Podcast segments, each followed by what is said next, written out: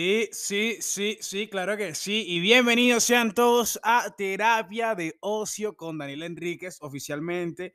El episodio número uno de este podcast terapéutico mío, ¿no? Digámosle. Hoy, bueno, vamos a hablar de... Ya vieron el título, ya vieron el título. El título dice lo que vamos a hablar. Vamos a hablar de los inicios en el stand-up, el stand-up comedy. Esta, este arte, porque es un arte y más que todo en los inicios en la comedia también. Pero iniciarse en la comedia es complicado y es de lo que vamos a hablar hoy en este episodio oficialmente el número uno, el que puedes estar escuchando por Spotify, por Apple Podcast, Google Podcast y YouTube. Voy a lanzarlos por todos lados porque soy un maniático. Vamos a ver quién tirando flechas y quién, lo, quién los escucha. Eh, bueno, ya escucharon el primer episodio del podcast. Ya ya este es el segundo, lo estoy grabando los dos el mismo día, solo que van a salir con una semana de diferencia. Y empezamos con esto, porque la comedia es vida, ¿no? La comedia es vida, que eso lo, lo dijo mucha gente, pero yo se lo vi a un pana comediante de aquí que es como un venezolano que le está echando mucha bola. Eh, y oye, yo me enamoré de la comedia hace mucho tiempo, mucho, mucho, mucho tiempo. Y yo llevo un año haciendo comedia, pero yo, verga, desde que era carajito, ¿sabes? Desde que era carajito enamorado de la comedia. Muchos de los carajitos de esa edad empezaban, esperaban que fueran las 12 de la noche para ver HBO y hacerse una pajita. No, yo pensaba que esperaba que fueran las 12 de la noche para ver Canal I y que pasaran, no me acuerdo cómo se llamaba, sé que pasaban eh, comediantes en, el, en Venezuela en el, que, lanzaban stand-up en el Moulin Rouge. Oh, marico, qué mierda, eso es francés, creo. Qué mierda de francés, pero bueno, en el Molino Rojo, allá en Venezuela, que fue donde iniciaron muchos los comediantes de, venezolanos hoy en día que, la están partiendo, Led Varela, Profesor Briseño, eh, muchísima gente, ya, ya ni me acuerdo. Sé que lanzaron muchas gente por ahí y yo esperaba, era, creo que eran los jueves o viernes que lo lanzaban y yo esperaba que fuera esa hora para ver.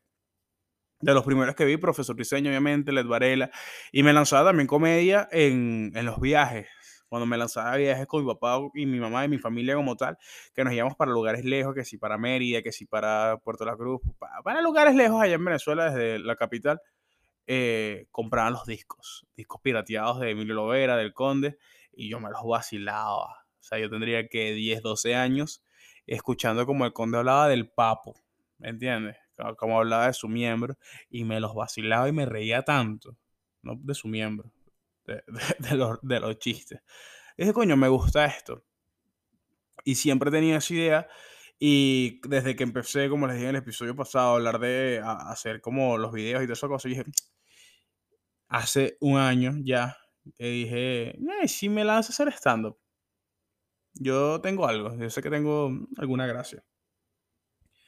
Y eh, no, no sabía cómo era la movida, por eso voy a hacer este episodio acerca de cómo es, todo esto. Y empecé a buscar cursos, cursos de stand-up. Porque estudiar comedia, hay gente que dice que no se estudia la comedia. Yo soy de los que opina que sí.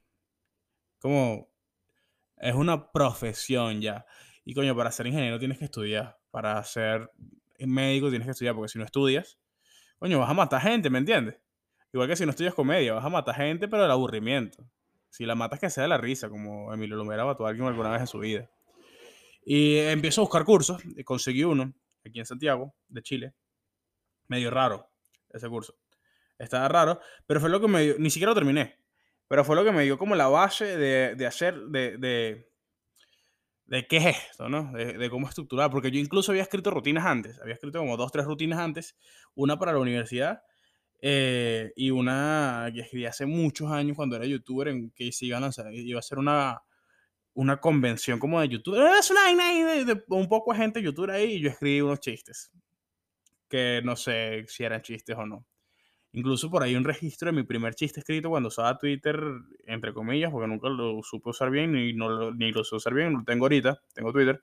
Deberían seguirme, arroba Enríquez, así mismo. Arroba, el signo de arroba, arroba Enríquez. A veces publico por ahí, estoy como que intentando agarrarle cariño. Pero mi primer chiste escrito, hay registros de ese, que ni siquiera sé si es mío completamente, no creo. Pero fue hace mucho tiempo. Y es...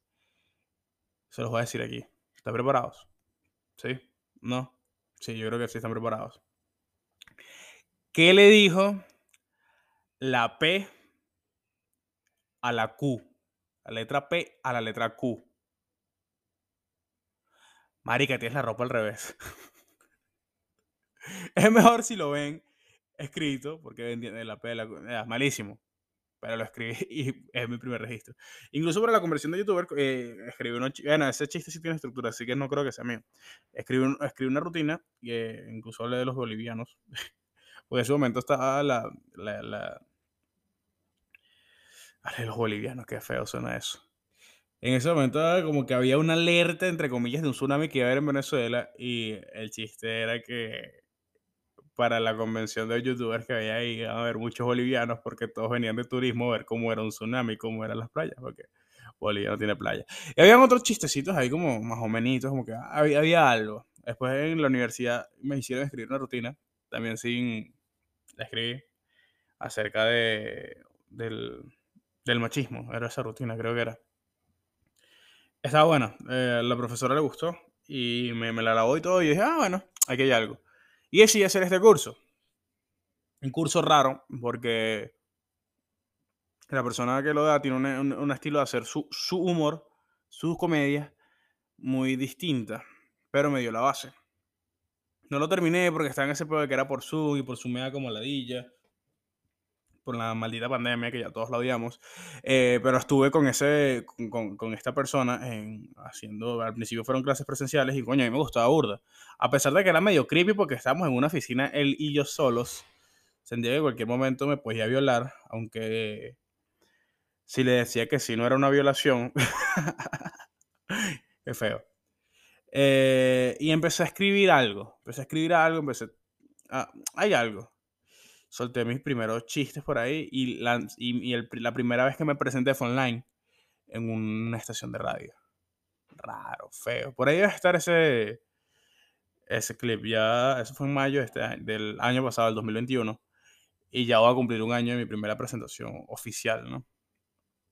Eh, pero lancé algunos chistes que había escrito. Eh, estaban ahí. Después decido hacer un diplomado un diplomado del humor, de la escuela del humor, algo que yo agradezco muchísimo haber podido hacerlo.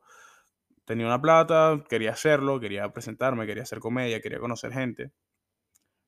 Pagué esa mierda y me lancé.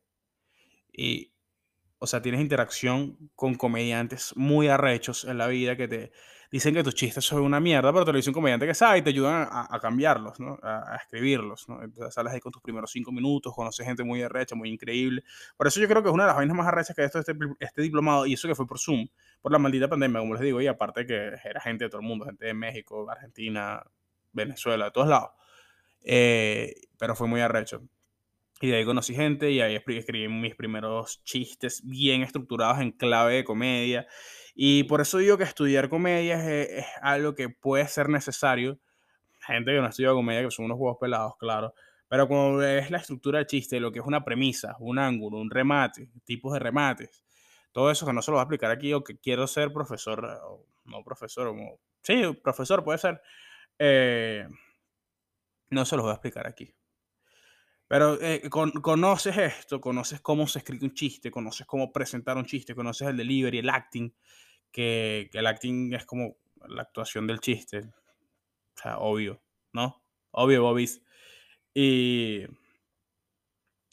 lo sueltas en una presentación también online y dices, eh, sí hay. Y no es, no, no es fácil escribir chistes, ¿no? No es nada fácil.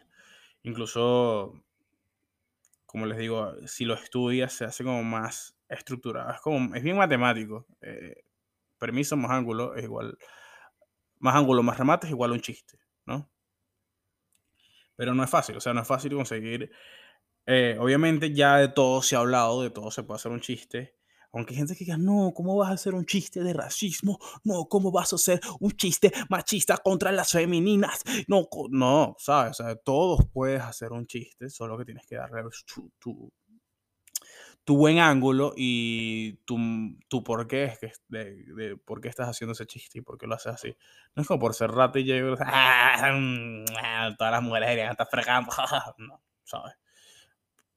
no es fácil. No es fácil y sobre todo ahora que no, como les, no se puede hablar de nada porque te funen, yo no quiero que me funen.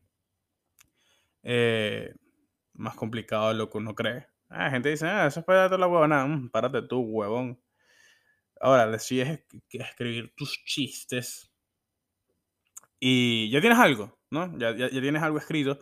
Y dices, ah, ¿dónde me presento? ¿Cómo busco dónde presentarme? Y aquí es donde viene la parte bonita de esto, que es jalar bola. Porque buscar dónde presentarse es jalar mucha bola. Y sobre todo en países donde hay mucho comediante, pero no hay tanta cultura stand-up para el, el público, ¿no? Al final estás haciendo comedia para comediantes, que no es la idea. Pero buscar dónde presentarte es fácil. O sea, cuando empiezas a conocer gente que está como en lo mismo que tú, como que soy un rarito que quiero hacer comedia, quiero hacer reír gente, eh, y empiezas a conocer gente que también es una rarita, que no, nunca en su círculo social ha habido gente que quiera lo mismo que tú en ese ámbito, empiezas a conseguir gente y empiezas a hacer conexiones, contactos. Y ahí es cuando puedes conseguir, buscando por internet, open mics, los famosos micrófonos abiertos, que por lo menos en Chile no es igual que en Estados Unidos. En Estados Unidos los open mics son, tú vas, te anotas y presentas lo que tenga, a nadie le interesa. Aquí son más un show. No sé por qué, o sea, hay que, hay que conseguirlo por qué, pero aquí es como más un show porque anuncian quiénes son los, los comediantes que van y al final puede que vayas a probar chistes o no. Pero la idea es que tú vayas a Open Mic, que es como lo, lo, primero, porque nadie te llama para un show si no, si nunca has probado tus chistes, ¿no? Y si no te conoces, si no saben que estás haciendo algo, que, que, tienes algo. Y empiezas a buscar open mics, consigues open mics y te presentas. Es complicado. Hay veces que los open mics tienen eh, fecha que sí para dos meses después, porque la saturación de comediantes que hay por lo menos en Santiago de Chile es grande. Y los, las personas que quieren ver comedia no es tan grande. ¿Me entiendes?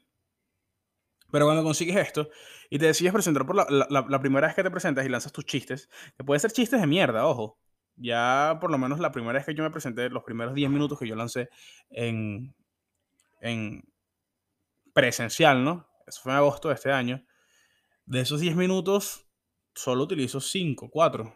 Sí, 5 más o menos. Hay 5 minutos, hay que más nunca en mi vida utilizar porque son chistes que, bueno, me, me, volvieron mierda en el diplomado, ¿no? O sea, los, comediantes no sueltes ese chiste, o sea, que, ¿cuál es la risa? No, me da risa, o sea, eh, ¿qué, ¿por qué estás hablando de eso? Eh, pero los pruebas, la idea es que los pruebes, pruebas todo lo que tengas. Y hay chistes que yo no he probado, que yo tengo escritos ahí, que no quiero probar tampoco porque no les tengo fe, que deberías, ¿no? Eh, al final tú deberías probar todo lo que escribas, a ver si funciona o no.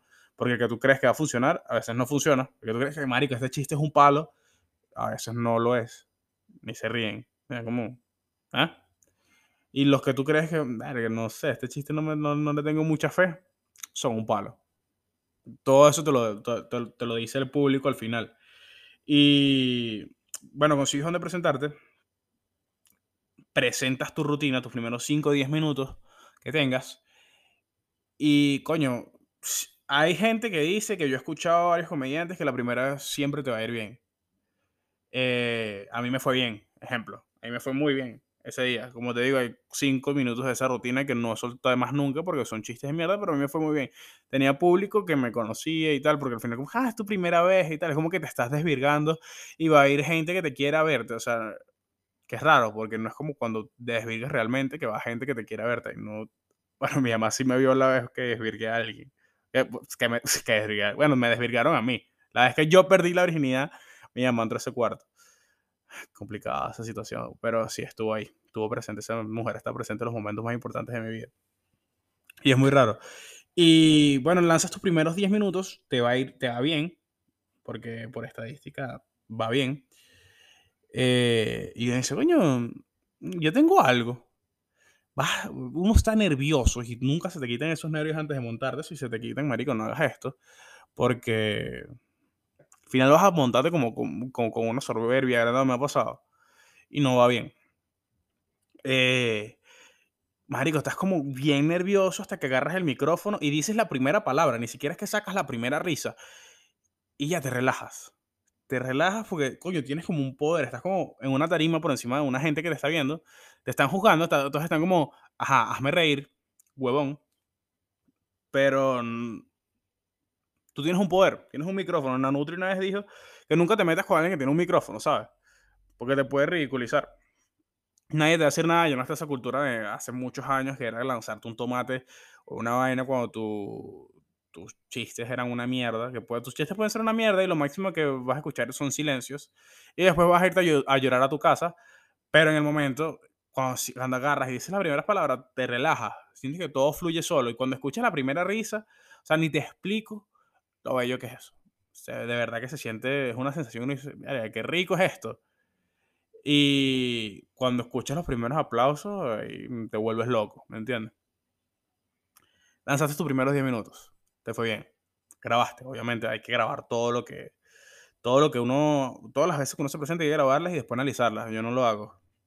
Las grabo todas, pero eh, últimamente sí, últimamente estaba analizando mi- mi- mi- mis rutinas y las veces que me he presentado en los shows. Y Pero hay que hacerlo para saber en qué momento se rió la gente, en qué momento no se rió nadie, en qué momento creíste que se iba a reír no se rieron, en qué momento se reía en, otro, en otra rutina que lanzaste la misma, porque uno como comediante siempre lanza, o sea, no siempre lanzas, pero tienes como tus chistes que lanzas siempre y siempre dan risa, pero hay veces que los que la gente lo escucha tanto que no es como una canción, pues no es como que al, comediante le van a pedir que cantes una canción, o sea, no te van a pedir que hagas un chiste. ¿Me entiendes? La gente no va a corearte los chistes. Eh, bueno, pero eh, me perdí, weón. Ah, bueno, lanzas tus rutinas. Lanzas dos veces la, la misma rutina, las veces que quieras. Al final puedes lanzar esa rutina 10 años seguidos. Y ves porque en un lado dio risa una parte de esa rutina, un chiste, y porque en otro lado no, la manera en que lo dijiste. Hay muchos factores que cambian. El público también jode. La gente dice que no, pero el público jode. Y, y obviamente si uno quiere ser comediante y uno quiere hacer algo en, en el mundo del entretenimiento, tú empiezas a, a, a, querer seguir y hoy ya no es como antes, ya ahorita para poder ser alguien en el mundo de la comedia o en cualquier ámbito de este mundo, ya no es como, como que aquí tienes que estar a juro en internet, ¿me entiendes? O sea, tienes que hacer a juro contenido para redes sociales. Porque si no haces, no eres nadie. O sea, como te ve la gente, cómo ve la gente lo que haces para que la- la- las promuevas para ir a tus shows, a, a lo que vayas a hacer si no tienes nada en internet. Así sea montar pedazos de tu rutina, eso puede ser contenido para redes sociales. O hacer otra cosa, un podcast como lo que estoy haciendo yo, la necesidad de tener algo para internet es esto, un podcast. Una vaina de sketches, que por ahí se viene. Alien Caribeño, claro que sí. Uy, lo solté. Uy, uy. Pero, ajá. eh, como les digo, jalar bolas para después que te llamen, conoces, empiezas a conocer gente y ya te van a empezar a llamar. Los mismos comediantes, los mismos productores te van a decir, mira, tengo show tal lado, te quieres presentar. Y- tú, cuando no tengas, igual escribir a la gente y jalar bolas. Y, médico, dame cinco minuticos ahí o cuando hay fecha. Hay que hacerlo, hay que hacerlo. Porque no eres Dave Chappelle, no eres Kevin Hart. Hay que hacerlo, ¿sabes? y bus- buscar, buscar la manera de siempre presentarte. No es como que, que, que- quedar porque te fue bien una vez, quedar a esperar que te llamen. No, o sea, huevón. imbécil. Y aquí quiero hacer un paréntesis porque quiero hablar del público. Eh, si eres comediante y estás de público, a todo el público en general, la gente que escucha este podcast que no es comediante, sino que va de público a ver shows de comedia, hay que tener una educación. Porque un show de comedia no es un diálogo, ¿me entiendes? Yo no estoy hablando contigo, tú y yo, yo te estoy intentando hacer reír a ti, pero no es porque tú me contestes siempre si yo no te pido que me contestes, ¿sabes? No es como que tienes que interrumpir la rutina. A me ha pasado, me ha pasado que me han, que me han interrumpido cagándome un fucking chiste, diciendo el remate antes de que yo lo diga. Como, marico, cállate, ¿sabes? Yo no estoy hablando contigo. Marico, la otra vez me pasó eh, un show de mierda que tuve en, en un local y lanzo un chiste. Yo tengo un chiste que habla del, de los fotógrafos, porque yo soy fotógrafo. Y yo digo, el- básicamente la premisa del chiste es que no- nosotros los fotógrafos no nos tomamos como- profesionales porque piensan que todos queremos sexo. To- Y yo tengo la dicha de poder decir que jamás he tenido una erección en una sesión de fotos. Estaría rarísimo tomando en cuenta que soy fotógrafo de bebés. Ese es el chiste. Una señora, hija de puta, que tenía el todo al, y, y si estás viendo esto, que no creo, becerra, que tenía todo al frente, me, se me queda viendo como juzgándome y me dice, hmm, no me dio risa tu chiste. Así, en plena rutina. Y yo, ajá, ¿por qué? Es que yo tengo un hijo. Y yo me quedé como, y entonces no me interesa, ¿sabes? Y además, que es como contradictorio lo que estás diciendo, porque está bien que tengas un hijo, y si tienes un hijo, yo le puedo hacer la sesión de fotos a tu hijo porque no me va a excitar. No, bueno, eso sonó muy feo. Pero sí, lo pero igualito lo llevas todos los domingos a misa, así que es como medio contradictorio lo que estás diciendo. Jaja, chiste de curas violadores de niños pedófilos. No, los niños no pueden ser pedófilos, ¿o sí? Los niños pueden ser. No, los niños. eh, me estoy yendo a un lugar muy oscuro que no es mi tipo de humor. Pero esa es la educación de- de- del, de- de- del público que quiero dar. O sea, no, no es un diálogo. No es como que tú me tienes que interrumpir la rutina y yo no quiero hablar contigo. No quiero que tú me respondas si yo no te estoy preguntando algo como comediante. Y puede sonar feo, pero es un poquito de respeto, ¿no? Un poquito de respeto a la rutina. Y, y si vas a ver un show de comedia, por favor no hablen entre ustedes. No, entre, los, entre el público, porque interrumpen y hacen que, el- como que, si yo estoy lanzando una rutina y tengo un micrófono en la mano y hay unas bocinas sonando, unas cornetas sonando, como le quieres llamar, con lo que yo estoy diciendo, obviamente tú, si tú quieres hablar, salte del show. No te está gustando el show, salte de la dilla. Sal, sálganse, no hay problema. O sea, el comediante igualito le va a doler y uno va a llorar. Pero si no, si no te está gustando, no, salte. Es preferible que, que estés ahí interrumpiendo, hablando huevonada y como yo tengo, yo estoy hablando algo y tengo al favor mío unas bocinas, tú vas a querer hablar más alto que las bocinas para que la persona con la que estás dialogando te escuche. No hagan eso, por favor. Y por otro lado, en el, público eh, están los amigos de uno, que los quiero mucho, las personas que van a ver los shows y apoyan, pero no por apoyar crean que yo soy el dueño del show, ¿me entiendes? Yo solo soy un comediante que se va a presentar ahí. O sea, yo no soy productor, yo no, o sea, no, no es como que te puedo conseguir una mesa, no es como que te puedo conseguir una silla, no es como que puedo moverme muchísimo por ti. Yo s- nada más estoy ahí presentándome. ¿Sabes? Como no soy productor, el show no es mío como tal. Yo estoy ahí. Ah, cuando, cuando yo sea productor de un show, claro, mi amor, vente. Pero si no, no, ¿sabes? Es un poquito de educación para público. Eh, pero seguimos con las personas que quieren iniciarse el stand-up o, o que, que ya se iniciaron el stand-up quieren más, quieren más eh, eh, cosas.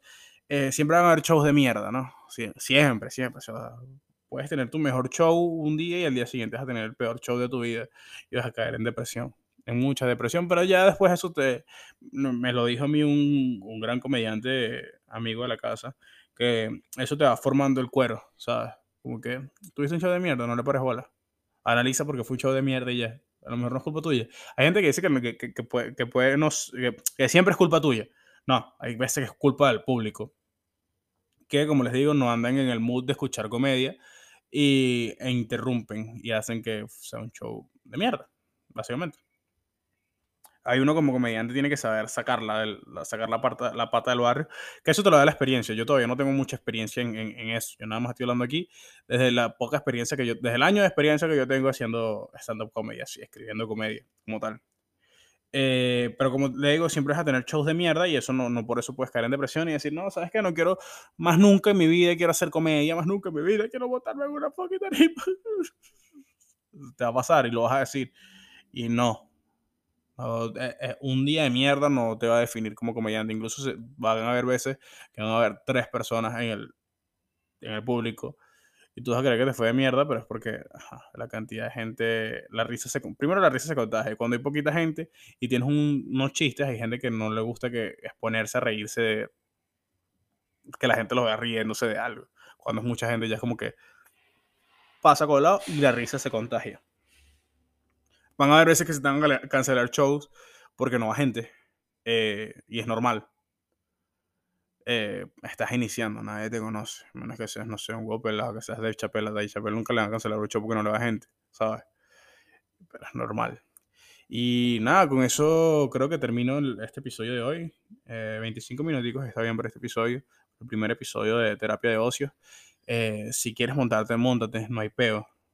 Móntate, escribe comedia, estudia comedia, eh, ve comedia, ¿sabes?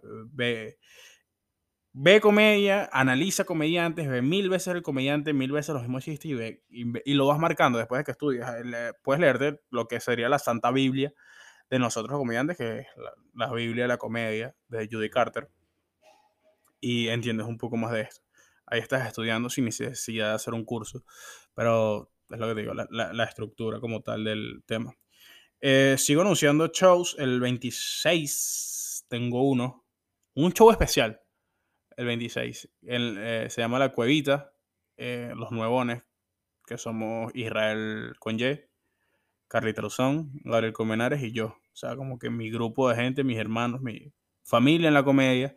Vamos a presentar juntos por primera vez, todos juntos. Faltaría Gabriel Soto, pero bueno. Y va a ser especial. Es en. Verga, no me acuerdo dónde es. Es un hotel, sé que es un hotel. Pero va a estar muy bueno. Es gratis, creo. O no. No, mentiras, con ventas de entradas. No sé cuánto está. Voy a dejar toda la descripción allá en el, abajo. Para que vayan y se lleguen y, vean ese lindo show que vamos a tener nosotros. Porque si, va bien, nos van a dar más espacios a nosotros. Así que nada, eso. Eh, los quiero mucho. Siempre se los digo al final de un, show, de un episodio. Ah, y o por otro lado, en, por esto pagan. Sí, por esto pagan. Ah, yo pensaba que no. La primera vez que monté, ah, la gente se monta por amor Marte. No, pagan. Pagan. Muchos shows los pagan, muchos shows no. Muchos shows vas a sacar, hablando en dólares, dos dólares o a mí el máximo que me pagaron fueron 50 dólares un show para hablar huevona 5 minutos. Eh, pero esto lo pagan. Lo. Hay gente hueva que que te deberían pagar, pero se ganan toda la plata. Si cobran entrada, te pagan. ¿Me entiendes? Eh, nada, eso. Ya ahí sí termino este, este episodio de hoy. Eh, espero que les haya gustado. Eh, suscríbanse al canal, al canal de YouTube, al canal de, de Spotify, Apple Podcast, Google Podcast, todo podcast. Que terapia de ocio. Esta es mi sesión, sesión semanal de terapia. nada. Te quiero.